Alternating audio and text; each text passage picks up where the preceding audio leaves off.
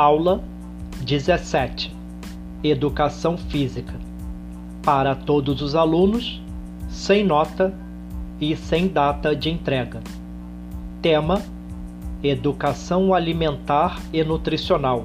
EAM. Objetivo: aprender sobre obstáculos para a alimentação saudável. Informação e publicidade.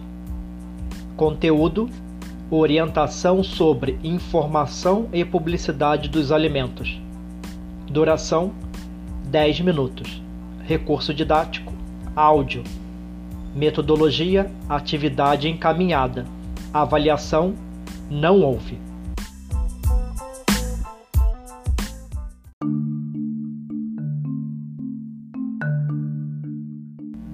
Olá, espero que se encontre bem.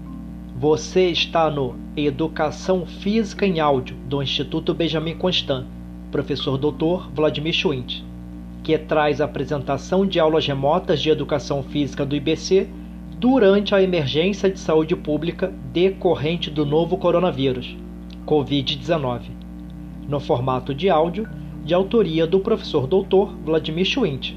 Eu, e tenho o prazer de compartilhar contigo agora a explicação da aula 17.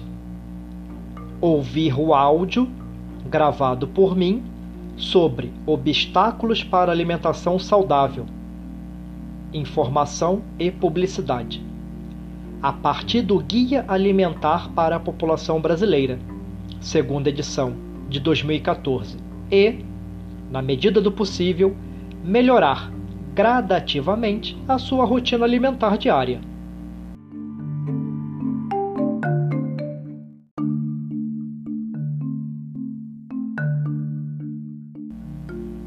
Inicialmente, é importante lembrar que ser crítico quanto a informações, orientações e mensagens sobre alimentação vinculadas em propagandas é um dos dez passos para uma alimentação adequada e saudável, de acordo com o Guia Alimentar para a População Brasileira, segunda edição, de 2014. Assim sendo, esclareça as crianças e os jovens de que a função da publicidade de alimentos ultraprocessados é essencialmente aumentar a venda de produtos e não informar ou, menos ainda, educar as pessoas. Procure conhecer a legislação brasileira de proteção aos direitos do consumidor e denuncie aos órgãos públicos qualquer desrespeito a esta legislação. A publicidade de alimentos ultraprocessados domina os anúncios comerciais de alimentos. Frequentemente vincula informações incorretas ou incompletas sobre alimentação e atinge, sobretudo, crianças e jovens. Os brasileiros de todas as idades são diretamente expostos a diversas estratégias utilizadas pelas indústrias de alimentos na divulgação dos seus produtos comerciais em televisão e rádio, anúncios em jornais e revistas, matérias na internet, amostras grátis de produtos, ofertas de brindes, descontos e promoções, colocação de produtos em locais estratégicos dentro dos supermercados. E embalagens atraentes são alguns dos exemplos mais frequentemente dos mecanismos adotados para a sedução e convencimento dos consumidores. Mais da metade dos comerciais sobre alimentos na televisão se referem a produtos comercializados nas redes de fast food, salgadinhos de pacote, biscoitos, bolos, cereais matinais, balas e outras guloseimas, refrigerantes, sucos adoçados e refrescos em pó Todos esses são ultraprocessados. A maioria desses anúncios é dirigida diretamente a crianças e adolescentes. O estímulo ao consumo diário e em grande quantidade desses produtos é claro nos anúncios. Além disso, com base no que vem nos comerciais, crianças e adolescentes e a população em geral são levados a acreditar que os alimentos ultraprocessados têm qualidade superior a dos demais ou que tornarão as pessoas mais felizes, atraentes, fortes, super saudáveis e socialmente aceitas, ou ainda que suas calorias seriam necessárias para a prática de esportes. Tudo mentira. Se comerciais, anúncios, ofertas, promoções e embalagens são convincentes e sedutoras para os adultos, para crianças são ainda mais. As crianças estão em um processo especial de desenvolvimento e, sozinhas, ainda não conseguem compreender muitos dos elementos no mundo adulto.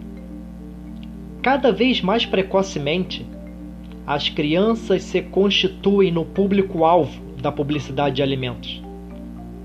Isso por conta da influência que exercem na escolha das compras das famílias, e também porque estão formando hábitos de consumo que poderão prolongar-se pelo resto de suas vidas. A publicidade dirigida a crianças usa elementos de que elas mais gostam, como personagens, heróis, pessoas famosas, músicas, brinquedos, jogos e coleções.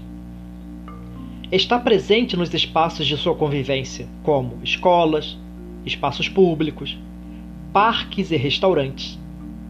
E utiliza os meios de comunicação a que elas estão mais expostas, como televisão e internet.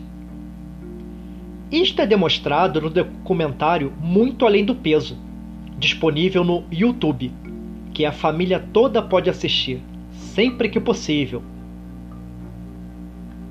O que pode fazer para combater a publicidade dos alimentos ultraprocessados? Pais e professores devem esclarecer às crianças de que a função da publicidade é essencialmente aumentar a venda de produtos e não informar ou, menos ainda, educar as pessoas. Como dissemos no início, limitar a quantidade de tempo que as crianças passam vendo ou ouvindo televisão é uma forma de diminuir sua exposição a propagandas e, ao mesmo tempo, torná-las mais ativas fisicamente mais ativas. Mas, atenção, ações podem falar mais do que palavras. As orientações dadas às crianças devem ser praticadas pelos adultos. Atuando como cidadãos, nós podemos fazer mais, exigindo, por exemplo, que a escola seja ambiente livre de propaganda de qualquer produto e que o currículo escolar discuta o papel da publicidade e capacite os estudantes para que entendam seu modo de operar, como as indústrias fazem. Como membros de organizações da sociedade civil, podemos propor o engajamento dessas organizações em campanhas para regulamentação da publicidade de alimentos e pelo respeito à legislação de proteção aos direitos das crianças e dos adolescentes. Como eleitores, nós podemos manifestar aos nossos representantes no Congresso a nossa opinião sobre a necessidade de projetos de lei que protejam a população, sobretudo crianças e adolescentes, na exposição à publicidade de alimentos. Para que nossa atuação como cidadãos seja mais efetiva, é importante que nós conheçamos a legislação brasileira que protege os consumidores de excessos publicitários praticados por empresas. Segundo o Código de Defesa do Consumidor, é ilegal fazer publicidade enganosa, seja vinculada informações falsas, seja omitindo informações sobre características e propriedades de produtos e serviços. Além disso, é considerada abusiva toda publicidade que se aproveita da deficiência de julgamento e experiência da criança. É importante também saber que órgãos do poder público, como PROCON, Ministério Público, Defensoria Pública, Ministério da Defesa e Ministério da Educação, podem ser acionados para que tomem providências legais sempre que forem identificados casos de descumprimento da legislação. Resumindo, a oferta e publicidade agressivas de alimentos ultraprocessados, em particular para crianças e adolescentes, são obstáculos potenciais para a alimentação saudável, que influencia as preferências alimentares, hábitos de compra, padrões de consumo e várias condições de saúde relacionadas à alimentação.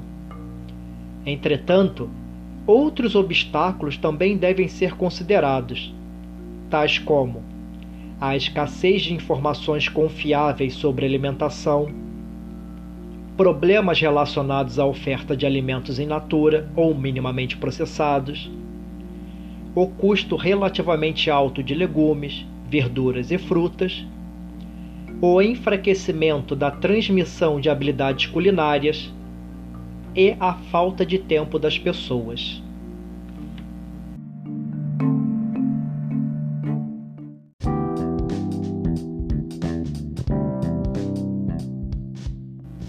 Esteja à vontade para entrar em contato comigo, por exemplo, via e-mail. O meu é vladimirdasilva.ibc.com www.gov.br ou via Google Classroom, Google Sala de Aula, pelo Comentários da Turma, sempre que desejar. Mantenha anotado os dias e horários das nossas aulas. Um forte abraço. Cuide-se!